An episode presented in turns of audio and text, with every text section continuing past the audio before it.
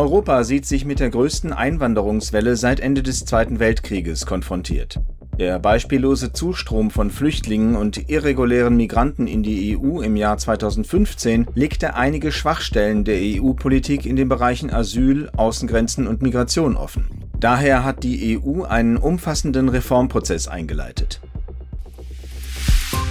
Sie hören die Reihe Mehr Einsatz, bessere Rechtsetzung. In dieser Folge geht es um die Migrationsfrage.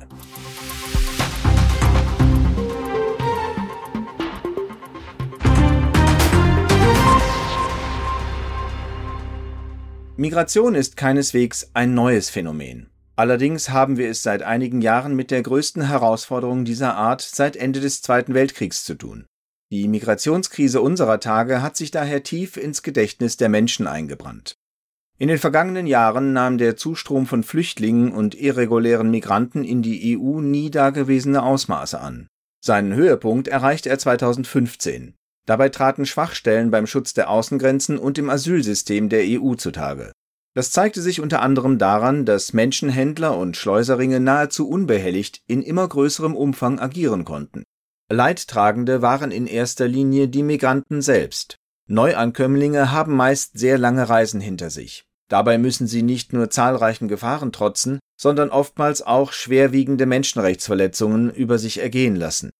Zwar ebbten die Migrationsströme Ende 2018 ein wenig ab, doch die Mängel im EU-Asylsystem und beim Management der Außengrenzen waren weiter offensichtlich.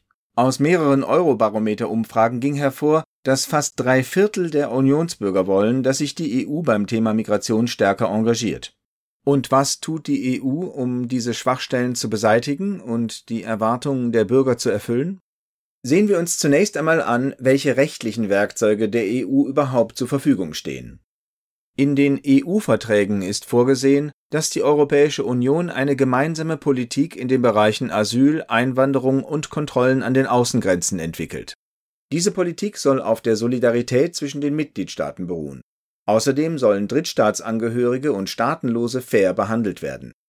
Darüber hinaus wird in der Charta der Grundrechte der Europäischen Union das Asylrecht gewährleistet und sogenannte Zurückweisungen werden verboten. Von einer Zurückweisung spricht man, wenn Flüchtlinge oder Asylsuchende zwangsweise in ein Land rückgeführt werden, in dem ihnen Verfolgung droht. Was auch immer die EU unternimmt, sie muss sich an diese Menschenrechtsbestimmungen halten. Als Reaktion auf den Höhepunkt des Migrationsstroms hat die EU einen umfassenden Reformprozess eingeleitet. Damit will sie ihre Migrationspolitik grundlegend umgestalten. Die EU hat mehrere Bereiche ausgemacht, in denen großer Handlungsbedarf besteht. Hier einige Beispiele. Um an ihr Ziel zu gelangen, haben Migranten oft gar keine andere Wahl, als sich in die Hände krimineller Banden zu begeben. Denen geht es jedoch um den Profit. Die Sicherheit und das Wohl der Migranten kümmert sie nicht. Daher rief die EU die Operation Sophia ins Leben, die fünf Jahre dauerte. Ziel dieses Marineeinsatzes im Mittelmeer war nicht nur, Präsenz zu zeigen und Menschenhändler und Schmugglerringe auszuheben, sondern in erster Linie Flüchtlinge und Migranten zu schützen. Der Standpunkt des Europäischen Parlaments in dieser Frage ist eindeutig. Die wichtigste Aufgabe besteht darin, den Verlust von Menschenleben zu verhindern. 2020 lief die Nachfolgeoperation von Sophia an, die Operation Irini. Sie soll vor allem zu drei Dingen beitragen. Erstens zur Schulung der libyschen Küstenwache und Marine bei der Strafverfolgung auf See. Zweitens zur Zerschlagung des Geschäftsmodells der Schleuser und Menschenhändlerringe. Und drittens zur Überwachung der rechtswidrigen Ausfuhr von Erdöl aus Libyen und zur Sammlung entsprechender Informationen. Eine der größten Errungenschaften im Sicherheitsbereich war die Schaffung der Europäischen Agentur für die Grenz- und Küstenwache, kurz Frontex. Sie wurde im September 2016 in Rekordzeit eingerichtet. Inzwischen arbeitet Frontex am Schutz der Außengrenzen. Dabei unterstützt sie die zuständigen Agenturen der Mitgliedstaaten bei der Steuerung der Migrationsströme und Such- und Rettungsoperationen. Daneben muss dafür gesorgt werden, dass die einzelnen EU-Mitgliedstaaten maßgeschneiderte Unterstützung erhalten, damit sie die Migrationsproblematik bewältigen können. Der Schwerpunkt einer der ersten Sofortmaßnahmen in der Krise lag darauf, Migrationsdruck von Griechenland und Italien zu nehmen, die die Hauptlast zu tragen hatten und noch immer zu tragen haben. Im Laufe der Jahre hat die EU Sofort- und Langzeitmaßnahmen ergriffen, um alle betroffenen Mitgliedstaaten zu unterstützen. Dass sie diese Frage als Priorität betrachtet, zeigt sich auch daran, dass sie mehr Geld für die Migrations- und Asylpolitik bereitstellt, dass dieses Geld flexibler verwendet werden kann und dass es immer mehr EU-Förderinstrumente gibt. Innenpolitische Unterstützung ist also von entscheidender Bedeutung. Für die Bewältigung der Krise ist jedoch auch enge Zusammenarbeit mit Staaten außerhalb der EU vonnöten. Über einen Zeitraum von zehn Jahren flossen insgesamt 65 Millionen Euro an EU-Geldern in Projekte, mit denen Migranten wieder in ihre Herkunftsländer integriert werden sollen. Sonderprogramme sollen den Bedürfnissen von schutzbedürftigen Gruppen wie unbegleiteten Minderjährigen, Opfern von Menschenhandel und Menschen mit besonderen medizinischen Bedürfnissen gerecht werden. Außerdem ist es dringend notwendig, irreguläre Migrationsströme durch legale Möglichkeiten der Migration zu ersetzen. Oder wie der damalige Präsident der Europäischen Kommission Jean-Claude Juncker in seiner Rede zur Lage der Union im Jahr 2017 sagte, irreguläre Migration wird erst aufhören, wenn es eine echte Alternative zu lebensgefährlichen Reisen gibt. Daher verabschiedete die EU 2016 eine Richtlinie über die Bedingungen für die Einreise und den Aufenthalt von Drittstaatsangehörigen. Dabei geht es unter anderem um Bereiche wie Studium, Freiwilligenarbeit und Au pair.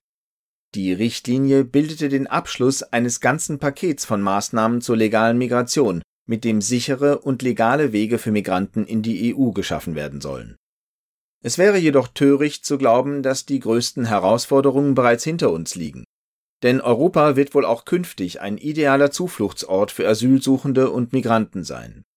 Das liegt einerseits an seiner geografischen Lage und andererseits daran, dass Europa weltweit hohes Ansehen wegen seiner Stabilität, Großzügigkeit und Offenheit genießt. Die Kommission war sich bewusst, dass sich die EU für künftige Herausforderungen wappnen muss. Daher schlug sie einen Aktionsplan für Integration und Inklusion für die Zeit von 2021 bis 2027 vor. Damit wird die Einbeziehung aller gefördert. Der Aktionsplan ist aber auch eine Anerkennung des wichtigen Beitrags der Migranten zur EU. Die Rettung von Menschen in Seenot ist keine Option, sondern Pflicht, sagte Kommissionspräsidentin Ursula von der Leyen in ihrer ersten Rede zur Lage der Union. Dabei betonte sie, wie sehr die Migration unsere Kultur bereichert. Mit dem Aktionsplan für Integration und Inklusion 2021 bis 2027 sollen Hürden beseitigt werden, die der Teilhabe und Eingliederung von Menschen mit Migrationshintergrund in der europäischen Gesellschaft im Wege stehen. Er beruht auf dem Grundsatz, dass tatsächliche Integration nur gelingen kann, wenn sich Migranten und Aufnahmegemeinschaften gleichermaßen darum bemühen. Die neuen Maßnahmen müssen allerdings auch finanziert werden. Im nächsten Langzeithaushalt der EU wird daher für Migrationsfragen fast dreimal so viel Geld bereitgestellt wie bisher. Mit den zusätzlichen Finanzmitteln soll dafür gesorgt werden, dass die EU eine solide, realistische, aber auch faire Migrationspolitik verfolgen kann. Außerdem soll das europäische Asylsystem gestärkt und effizienter gestaltet werden. Ursula von der Leyen appellierte an die Mitgliedstaaten der EU, die Migrationsfrage miteinander anzugehen. Länder, die größere Lasten zu tragen haben, müssten sich auf die Solidarität der übrigen Mitglieder der Europäischen Union verlassen können. Die EU könne eine gemeinsame Lösung finden, aber nur, wenn die Verantwortung geteilt werde und sich alle solidarisch zeigten. Das Thema Migration wird uns noch sehr lange beschäftigen. Deshalb müssen wir gemeinsam für die Zukunft planen.